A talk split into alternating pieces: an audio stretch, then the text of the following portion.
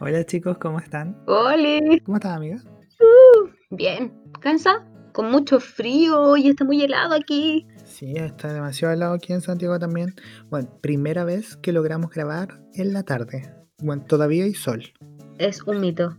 Somos un mito. Somos una leyenda casi a estas alturas. Sí, a estas alturas. Y me estoy tomando un cafecito, bueno, un tecito con leche. Sí que estoy demasiado feliz de no estar tomando alcohol. bueno, yo estoy aquí con mi agüita de jengibre con limón, que me encantan y las amo profundamente. Así que ir al ciudadano nuevamente y tomarnos ese trago con jengibre. ese jengibre sour De esa vida. es real, es real. De los 20. Lo mejor es tragos de los 20. Oye, amiga, la semana pasada nos quedamos, eh, cortamos el capítulo porque yo me alargué como la estúpida, demasiado sufrimiento, No. demasiado largo. Y ahora te toca a ti, guillotina. Te toca a ti, amiga. Pero ¿por qué? Y, ay, vamos a partir así. Ni siquiera así como, no sé. Ay, estoy muy sobria para hablar de esto. Amiga, ¿Cómo estuvo tu semana entonces antes? Aparte Eh, del... No, bien. Estuvo bien, no, démosle nomás, ya. ¿Para qué? ¿Para qué le vamos a dar más vueltas? O sea, a menos que tú tengas algo muy interesante que contarte tu semana. No. Nada. Nada, no tengo nada que hacer. Al fin entregué la práctica, entregué absolutamente todo, así que estoy, pero soñada.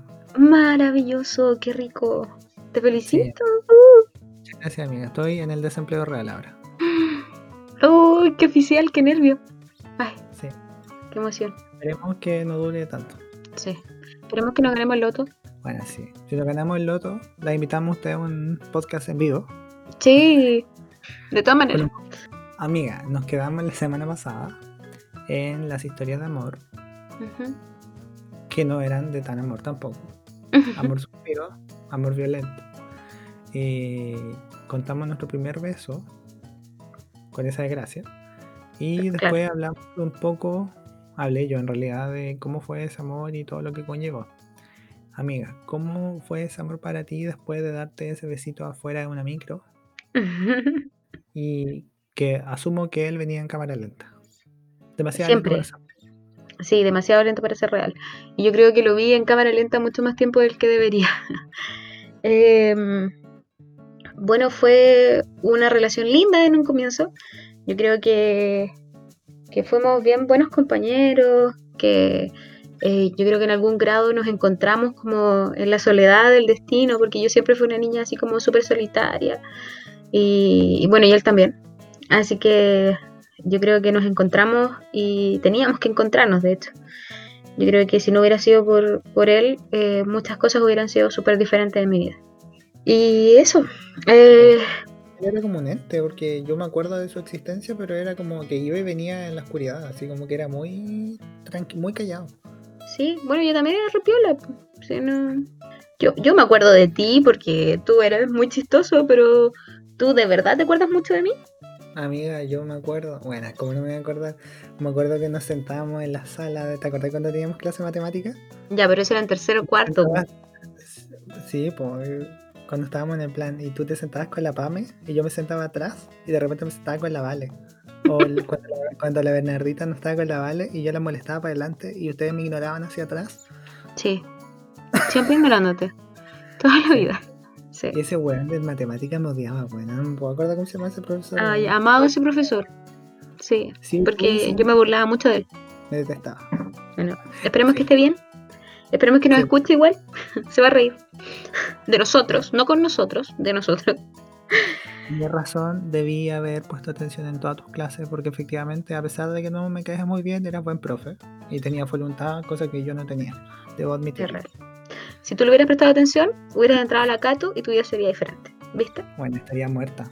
Sí. Era como mi amiga de la Cato que compraban una Coca-Cola chica y se la dividían entre cinco porque eran las calorías que podían comer buena. Me habría muerto la católica. Sería, bueno, no estaría rehabilitada, sería estúpida. Ya igual tienes un buen punto. Amiga, voy a silenciar mi micrófono porque no me callo nunca. Pero si de eso se trata, de eso se trata, de que conversemos. Eh, y bueno, eh, estuvimos juntos hasta que salimos de cuarto medio. Eh, de hecho, yo creo que una de las fotos más lindas que tengo y que todavía me gustan mucho es del día en el que salimos de cuarto medio y fuimos a comer con mi papá. Que espero que nunca escuche esto mi papá y le mando un besito emocional aunque no me escuche.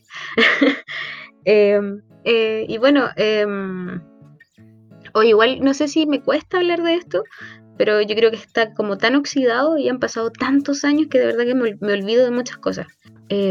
yo, y se van apareciendo así como imágenes en tu cabeza. bueno, cuando nos, nos fuimos a Santiago, que yo creo que en gran parte igual fue porque él estaba, si no yo creo que me hubiera acobardado y no me hubiera atrevido a irme. Eh, yo estuve viviendo un tiempo con una amiga a la que le mando mucho cariño, mucho cariño, y eh, luego me fui a vivir con él, o sea, como de llegada a su casa en el fondo. Y en realidad yo no me di cuenta cuando todo empezó a ir muy mal, pero yo sabía que todo estaba muy mal. Pero prefería no, no saberlo. Sí, yo eh, me acuerdo que, porque bueno, igual esta es mi versión y, su versión puede que sea muy distinta, pero eh, me recuerdo, recuerdo sentirme súper sola, recuerdo sentirme súper insuficiente. Eh, recuerdo que en realidad me levantaba en la mañana y lo único que pensaba era en que si no hacía las cosas bien, eh, todo iba a terminar muy mal en el día, ¿cachai?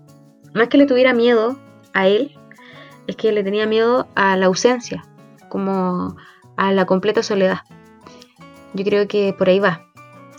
En realidad eh, fue una época súper súper difícil. Eh, bueno, el, el sujeto es súper... es una persona muy especial como más allá de que de lo mucho que me he reído de eso, es una persona muy especial que incursionó en un montón de cosas, en un montón de gustos, en un montón, de verdad que un montón. Y mm, siempre tenía como un sueño demasiado 180 grados diferente. sí. quiero ser astronauta y después quiero ser buzo, no sé, era muy extraño. Sí, sí, como del cielo a la tierra, muy literal. Sí, y bueno, yo intenté apoyarlo en todo lo que pude. Eh, tal vez de maneras muy equivocadas, porque uno se equivoca. Eh, nadie te enseña a, querer, nadie te enseña a quererte, o por lo menos eh, a mí no me lo enseñaron, y me costó mucho aprenderlo yo sola. Em, y espero eh, podérselo transmitir a más personas y que estas personas sí, sí se quieran. yo creo que ese es como el trabajo en el que estoy todo el tiempo eh, bueno, y me sentía súper mal. Todo el tiempo me sentí súper mal, eh, todo el tiempo eh, fui súper criticada también. Fui súper puesta como en juicio, fui... Uy, la verdad es que fue bien angustiante. Yo creo que vivía alerta todo el tiempo. vivía sintiéndome súper poca cosa. Yo creo que ese es como el término adecuado. Y no era solo su culpa, como más allá de, sus crianzas y de sus métodos y de esa familia que es muy particular, a la que también le mando un saludo, que ojalá que no me escuchen, o que sí, y a ver si aprenden algo. Eh, eh, en realidad estaba mal y, y yo creo que no hay ninguna excusa que una se pueda contar y que valide ese tipo de relaciones.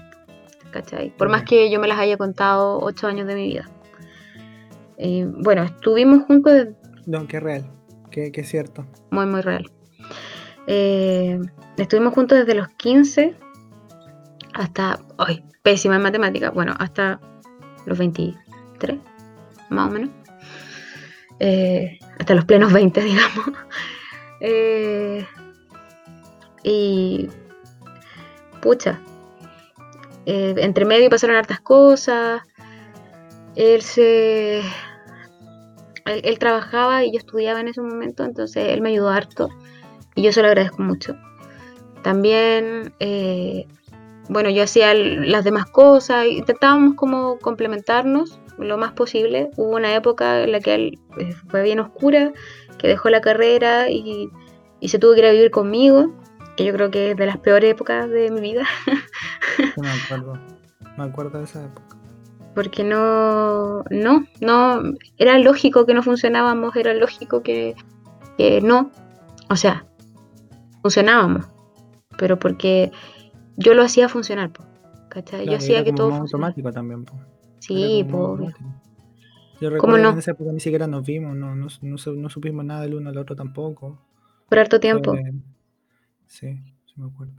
Sí, de hecho sí. Por harto tiempo estuvimos como distanciados, pero igual, eh, bueno, y de hecho me pasa que ahora mucha gente con la que hablo eh, me dicen que ellos sentían que yo tenía todo bajo control, que yo era como seca y que yo en realidad como que no me estaba equivocando, como me iba a equivocar yo. Y yo pienso y me, voy a esa época y lo único que siento es que yo pedí ayuda de todas las maneras posibles, menos explícitamente, por supuesto. Pero yo pedía mucha ayuda y nadie me ayudaba. Y nadie entendía que yo estaba triste, nadie veía que yo eh, me sentía muy mal, que estaba apagada, que era casi invisible. Yo logré generar como toda una estrategia de protección en la que yo me volví una persona invisible y me pasaba y traspasaba mi relación, o sea, yo, yo no hablé en la universidad hasta cuarto. hasta después de terminar con él y pasar por todo un proceso de reparación personal. Eh, yo no, o sea, una niña, me acuerdo, una compañera mía, a la que le mando muchos besitos, eh, en cuarto me dijo, uy, yo nunca había escuchado tu voz. Y, y fuimos compañeras cuatro años. y, fue muy fuerte. Recuerdo que ese día llegué llorando a mi casa. y por lo demás que, bueno, debo admitir que también fue súper mal amigo en esa época al, comienzo porque estaba en un modo como tan autodestructivo que tampoco que yo pudiera ser buena, que me arrepiento mucho. Pero yo lo que yo sí recuerdo, metiéndome de nuevo porque no me cayó nunca, sí recuerdo que sentía que él era como una sombra muy grande, bueno. Era fuerte, era como él era una sombra demasiado grande encima tuyo era, no sé, ya él nunca me cayó bien y él, a él yo no le caía bien, pero había como algo ahí muy brutal. Bueno, no diré nada mejor. Susceptibilidades. Voy a que me amigo, lo siento, no hablo más. Voy a apagar mi micrófono justo ahora. bueno, y de hecho todo el mundo pensaba que yo me iba a casar, que iba a tener hijos, un perrito. Y bueno, y hay muchas personas que, sí, que salieron de cuarto medio, que siguen juntas y que admiro profundamente porque se supieron amar muy bonito. Eh, desde chicos y eso es súper difícil. Pero nosotros no, nosotros no supimos amarnos así, eh, fuimos bien, bien pésimos de hecho. Y, bueno, y cada quien tiene sus culpas también. Pues. Yo igual reconozco mi parte, yo igual reconozco que, que me equivoqué un montón de veces y de un montón de formas. Y, y me acuerdo claramente de cuando terminamos. Eh, un día bueno, yo tuve que hacer un trabajo en la universidad respecto a las maldiciones transgeneracionales. Las maldiciones transgeneracionales son aquellas que se transmiten de generación en generación en las familias. Entonces, eh, bueno, yo solamente conozco una mitad de mi familia, la mitad de mi mamá, la mitad de mi papá, yo la conozco muy poco. Y, mm, o sea, conozco un par de hermanos en realidad. Y y me di cuenta, como en el árbol genealógico de mi familia, que una parte muy fuerte y muy notoria era que las mujeres habían sido muy maltratadas, como que se habían conformado en relaciones muy malas. O sea, mi abuelita estaba con mi abuelo, a quien yo amo mucho porque es mi abuelo y que está descansando donde esté descansando, donde le corresponda. Y, mm, y en realidad ella sufrió mucho, sufrió mucho y se acostumbró mucho a, vivir así. Y luego crió una hija, que es mi mamá, eh, que bueno, en base a ese dolor también, eh, sufrió mucho, sufrió mucho con mi papá, sufrió mucho con los papás de mis hermanos. Y se equivocó, ¿cómo no? Y se acostumbró también a ese tipo de relaciones en las que Sí, yo creo que si uno les pregunta, como entrando realmente en conciencia, eh, ellas sentían que no valían la pena para nadie más. Que eso era lo mejor a lo que podían aspirar en la vida. Y yo sentía lo mismo. yo sentía, y de hecho me lo decían, y de hecho me lo decía mucha gente, así como, ¡ay, qué suerte tienes de estar con alguien como él! Y, y yo decía que si es que tantas personas lo, lo, creían. Qué fuerte, qué fuerte. Fuertísimo. Y si tantas personas lo creían, eh, tenía que ser verdad. ¿Cómo no? Entonces, eh, bueno, empecé a escribir mi ensayo, eh, donde por supuesto lloré muchísimo. Estoy muy agradecida con ese, con ese curso completo que me enseñó mucho, mucho, mucho. Y, y bueno, que de hecho determinó mi carrera y, y, la manera en la que yo hago terapia y la manera en la que yo soy persona hoy en día. Y terminé mi ensayo, me acuerdo, cerré mi computador, me acosté a dormir y yo, bueno, yo no quiero tener hijas, hijos, nunca. Yo soy una persona que si yo pudiera operarme hoy para no tener hijos, yo decidiría operarme. Porque creo que no hace falta más gente en el mundo, en el fondo por nacer, y que hay muchas personas de las que se nos cargo. Entonces tal vez en algún momento a mí me gustaría mucho adoptar, pero no me veo pariendo, además que soy muy cobarde, yo admiro mucho a todas las mamis que han parido, sea como sea que hayan parido, mi más profunda admiración. Y bueno, a las que crían más todavía, pero, o sea, no, tal vez no más, por igual, pero es terrible. Yo encuentro todo ese proceso muy terrible, me da mucho miedo las inyecciones y todo, entonces prefiero que esta vida no sea la mía. ¿sí?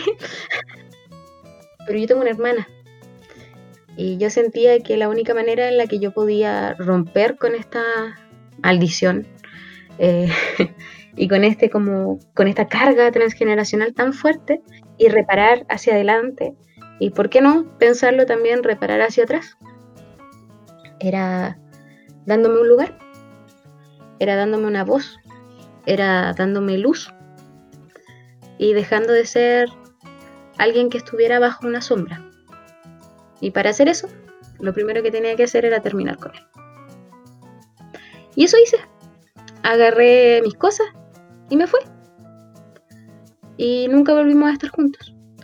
Estuvimos mucho, mucho tiempo antes en que íbamos y veníamos, íbamos y veníamos, porque yo nunca terminaba la relación. Yo me quedaba, me quedaba en esa relación y continuaba ahí, continuaba ahí.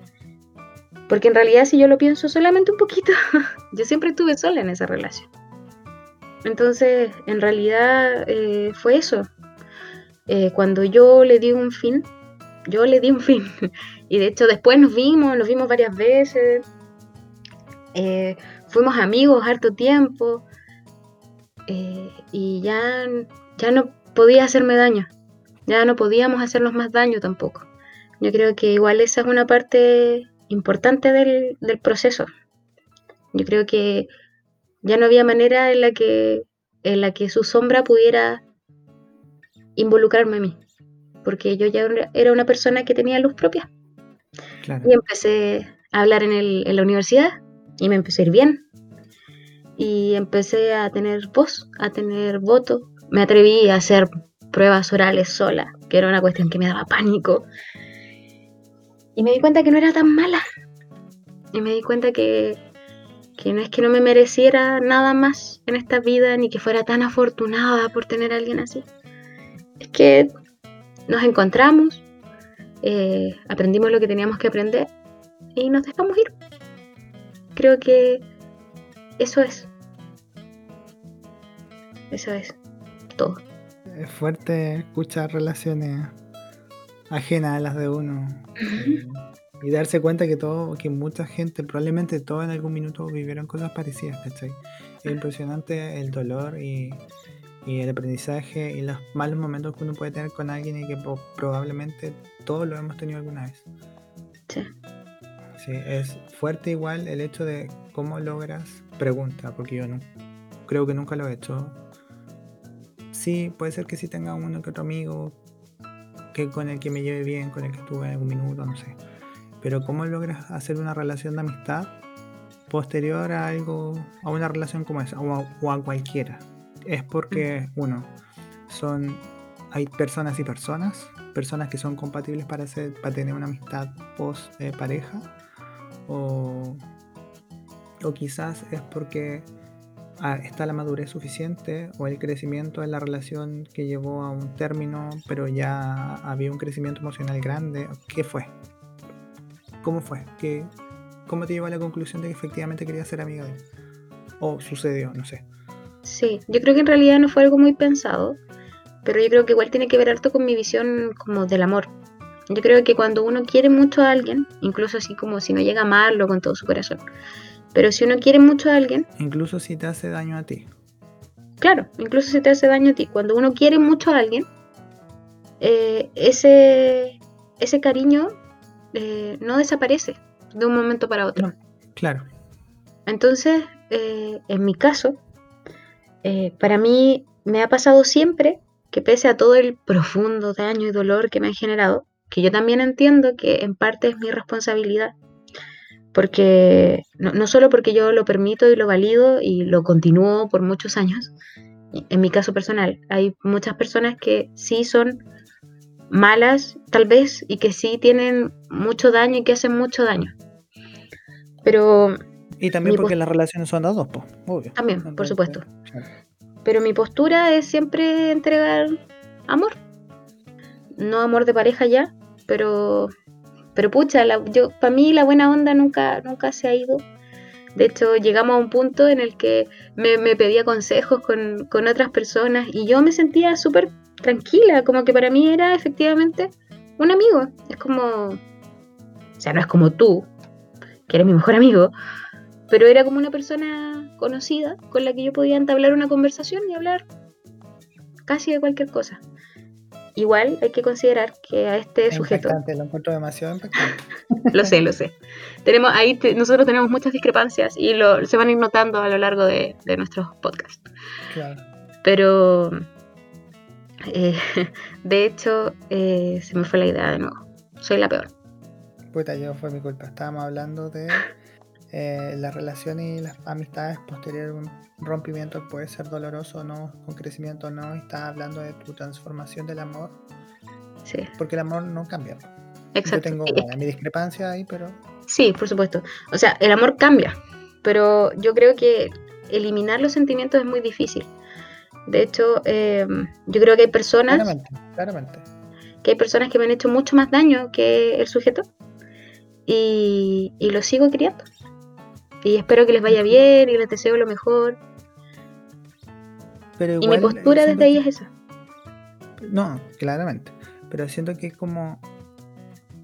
Siento que es como. Es, demasiado grande el trabajo, que lo digo en una, en una perspectiva positiva, de que es muy grande el trabajo de amor que haces para seguir entregando ese amor, quizás porque mi perspectiva es que, bueno, los casos y las relaciones que tenemos han sido diferentes.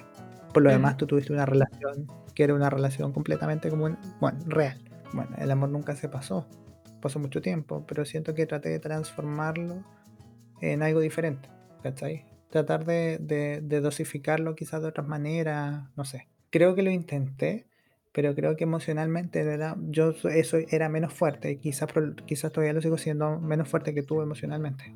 Por eso tú eras capaz de tomar una decisión como esa también, porque lo encuentro que hay que tener demasiado valor para poder hacer algo así. Claro. Porque no es mm. primera vez que lo ha hecho. No. O sea, insisto, yo, yo para mí, eh, no sé, si es que la primera persona con la que me di un beso en mi vida eh, necesita, no sé, ayuda. Yo no voy a decirle que no, probablemente. Mi intención siempre. Eso es diferente. Eso es diferente. La persona, la primera persona que me dio un beso en mi vida también me hizo mucho daño. Yo, yo creo que tampoco a él le diría que no. yo creo que tampoco le diría que no, pero como que la amistad es como. Siento que me choca esa complicidad buena, que es como. Es que quizás es porque la visión que tengo de la amistad es que para mí las amistades reales que tengo son muy fuertes, son como. Bueno, si, les, si ellos se cortan en la noche con un papel, yo lo siento en mi cama. Claro. Entonces, como que siento que hay tanta como compenetración con el otro que es como, ¿dónde tengo la línea? Mm.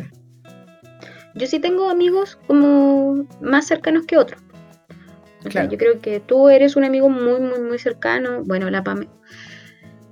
y tengo otros amigos que no son tan cercanos. Besito la PAME. y tengo otros amigos que son mucho menos cercanos nomás. Por lo demás, yo siento que tú tienes más amigos que yo también, que decirlo. Ah, No creo que tanto, no creo que tanto. De hecho, yo creo que no. De hecho, yo creo que en muchas épocas de, de nuestra vida, yo solo hablaba contigo y tú ibas a carretear, hablabas con un montón de gente, te publicabas cosas en Facebook y yo así, oye, Max. Pues yo hablaba contigo lo importante, pues bueno. Sí, yo contigo, pero no hablaba con nadie más. Ah, O sea, era, eras tú o nadie. Sí, no sé, Claro. igual, ojo ahí. Em, pero, insisto, yo creo que uno tiene como, ah, tal vez amigos para distintas cosas, pues, ¿cachai? Como amigos para carretear, amigos para ir a tomarte un tecito, eh, mejores amigos que son para todo, ¿cachai? Pero ¿dónde, ¿dónde lo incluyes a él? A- a tu En un amigo lejano, eh, del que, no sé, hasta el día de hoy, si es que si es que me escribe para contarme algo que hizo y que es importante, yo lo respeto y lo escucho. Y, mm, y no sé, es que no me quita tiempo, no, no pierdo nada. No, claro. Igual Me alegra que esté bien. te escribe para comentarte algo así como, oh, me salió una beca en Juilliard, ponte tú. Maravilloso. Y voy a estar muy feliz por esa Pero es como fuerte, es como, es como fuerte, no sé, es que creo que nunca he tenido complicidad ni amistad ni una relación tan cercana con alguien, porque he tenido desastres de relaciones. Entonces, quizás es posible, pero no me ha tocado más. Claro, tal vez. O tal vez no. Y tal vez yo soy un caso anómalo y también yo me siento cómoda con eso, digamos. O esperemos que no tengamos más ex que sean amigos y que sean parejas actuales hasta el que fallezcamos. Bueno, ¿Quién sabe? A lo mejor sí. Y, van todos a mi funeral. buena. No te mueras, por favor. Y nadie me lleva flores porque no quiero flores en mi funeral. Por favor, no maten a las flores. Sí. No lo. Pero, pero sí, yo creo que en realidad igual tiene que ver con que eh, nos vimos crecer. O sea, pasamos por etapas muy, muy brutales juntos. Que tal vez, Fueron muchos años. sí, fueron muchos años. Y no solo fueron muchos años, fue, fue mucho, fue mucho. Como que esa es la sensación final, que realmente fue mucho. Y, y en realidad eh, es importante. Yo creo que para mí, insisto, para mí es un caso particular, todas las personas podemos vivir el amor, la amistad y todas las cosas de forma súper diferente. Eh, para mí lo mejor es, no sé, una vez al mes o una vez cada tres meses cuando me escribe o yo le escribo, que pasa menos porque yo no le escribo a nadie, pero, me alegra saber que está bien. Me alegra saber que, que está avanzando, que está haciendo lo que siempre quiso hacer. Me alegra saber que sigue soñando. eh, y sigue soñando con cosas Falta brutales. me alegra, me va a alegrar mucho saber eh, cuando, no sé, si se casa y, y si tiene un hijo. Y van a hacer cosas que me van a hacer profundamente feliz. Porque yo estoy muy agradecida por su paso en mi vida y por su salida también. Y yo creo que ese es el asunto. Hoy en día, por más que, que lo valore y lo respete como una persona individual y que espere que le vaya súper bien y todo, hay, hay un espacio en mi vida que ya no es para él. Claro. Y eso yo creo que marca toda la diferencia. Yo creo que eso es lo que me ha permitido todos estos años no, no volverme loca, en el fondo. en esta situación que tú encontrás que es como media esquizofrénica, que, que sea como, seamos como amigos, ¿cachai? O sea, no digo que sea como esquizofrénica, es ser mucho, pero nunca, o sea, no lo juzgo. Me encantaría, bueno, me encantaría poder ser amigo de, de mis ex. Pero no, no pasó.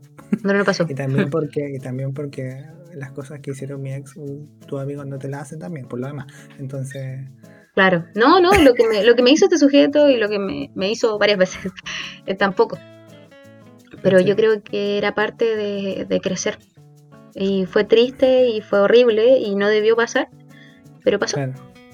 Y yo creo que creció y yo creo que aprendió igual que yo. Y tengo la, la teoría de que, bueno, yo no creo que uno crezca gracias al dolor. Yo, yo creo que uno Claro. crece a pesar del dolor, Sí, Que a pesar de eso- ¿cierto? Que a pesar de eso uno agarra fuerza y, y hace las cosas igual.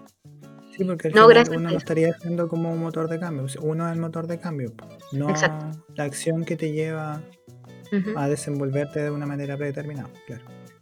Yo creo que sin su presencia en mi vida, eh, hoy no podría hacer lo que estoy haciendo. Claro. No es que se lo deba a él, ni mucho menos. Ojo, ojo, ojo, por favor. Atención con eso. porque, porque si esto alguna vez lo escuchas, vas a sentir que va a ser así como, ay, gracias a mí, la cuestión. No, no, no, no. Claro. Alto ahí, perrito, abajo, no. uno más abajo, Claro. Sí, por favor, bájate, bájate de esa nube. No, no es eso. No te subas. Es que. Bájate gracias, please. es que gracias a todo este escenario que yo viví, en el cual yo también decidí plantarme, y en el cual yo también me estanqué, y en el cual yo también me equivoqué, eh, soy quien soy ahora. Y la verdad es que hoy, con todo lo difícil que es a veces, y con todo lo que a, a veces me cuesta como encontrarle el rumbo a las cosas, eh, me quiero mucho. Estoy muy contenta con quien soy. No es que haya terminado el camino, ni mucho menos, pero, pero siento que sobreviví. Siento que sobreviví. ¿Cómo te veías tú cinco años atrás ahora? Eh, uy, qué difícil. Eh, primero, a ver, ¿dónde estábamos hace cinco años? ¿Qué año? En- 2020, 2015. Llevábamos como tres años de universidad. Yo, tú llevabas tres Dos. igual. Dos, po. Dos, con un cambio. dos en, en mi carrera, digamos. Eh, yo me veía reprobando todo. todo en esta re- vida. yo también. Yo me veía, bueno, reprobando todo, todo, todo. y em, no me veía. Yo creo que hace cinco años no me veía en ningún lado. Qué fuerte, weón. No, no esperaba estar en ningún lado. Yo esperaba como seguir avanzando el día siguiente. Ojalá no echarme ningún ramo y avanzar. Y no me veía. Y no me veía. Y nadie me veía. Ese era mi don. Era mi mejor característica. Que nadie me veía. Ni siquiera yo. Estoy muy feliz de todo lo que hemos conversado, de todo lo que hemos podido compartir con ustedes. Siento que este podcast se vuelve más real también y que siento que esto también lo hace más nuestro, como que le damos un poco de esencia y como que efectivamente esto se vuelve real. Amiga, que... Bueno, qué fuerte. Qué Sí. fuerte, amiga. fuerte. Sí, pero ha sido lindo. Yo creo que en realidad eh, eh, nosotros nos ponemos aquí harto. Estamos aquí y estamos aquí para quien nos necesite también. Eh, no están solos. Nosotros eh, vivimos un momento en el que en realidad estábamos muy muy solos y el mensaje es que es que siempre encontráis a alguien que te acompañe, aunque seamos nosotros. Claro. Sí, porque bueno, yo estaba muy solo, tú también estabas muy sola y bueno, qué suerte la de nosotros que tuvimos de encontrarnos también. Sí. Y de hacernos caso, y de escucharnos, y de comer mucho huevo. y, y lo sacamos adelante, como pudimos. Y aquí Claro. estamos. Y yo creo que la, nosotras a los 18 jamás nos hubiéramos pensado llegar a los 26 como estamos. A los 27 en tu Ni caso. cagando, bueno, ni cagando. Jamás. Jamás. Sí. Y todavía falta mucho recorrido. Claro, una hueá muy positiva. Siento, pero siento que las cosas van mejorando y que de aquí para adelante, bueno, viento en popa. Siento que llevamos diciendo eso mucho tiempo, como dos o tres años, así como, ahora sí que todo mejora. Yo siento que esa es la gracia de vivir, que uno se lo repite hasta que después ya no dice nada porque está muerta. Es verdad, es verdad. Pero de todas maneras, yo igual agradezco harto el espacio, agradezco, bueno, tu compañía eterna y absoluta. Eh, sin ti, probablemente no hubiera llegado hasta aquí. Y, yo creo que al final eso es lo que nos sostiene, pues. el amor, más allá de cómo sea y cómo uno lo experimente, yo creo que el amor es lo que nos mantiene aquí, en esta vida, en este plano, como estamos, no sé. Esa fue mi volada amorosa del final del podcast para que nos despidamos. Sí, creo que, creo que ha sido también demasiado por hoy. Nuevamente. Suficiente, una dosis perfecta. Eh, como siempre, agradecemos que hayan estado aquí acompañándonos, que nos escuchen a ustedes, dos personas que efectivamente escuchan el podcast hasta el final. Gracias, gracias. Besito para Sí. ustedes. Este besito es para ustedes. Sí. Entonces, eh, chicos, está el Instagram, están las otras plataformas que creo que también pueden hacer comentarios. No estoy seguro, estaría mintiendo porque no lo he visto. Espero que sí, y si no, está el Instagram. Eh, cuéntenos su historia, háganos sus preguntas, si quieren contar alguna historia, mandar algún audio, si quieren compartir algo con nosotros, nosotros felices de poder eh, ponerlo aquí también. Eh, eso, darle las gracias y esperemos que esto siga mejorando y que este proyecto sea así, siga continuando siendo... Ay, iba tan bien durante todo este podcast, casi y me trabé. Pinche verga. Pero, Como en la vida misma, amigo. Eh, nada, cualquier cosa, estamos aquí para ustedes y muchas gracias por seguir escuchando. Muchos besitos. Un besito. Chau, chau.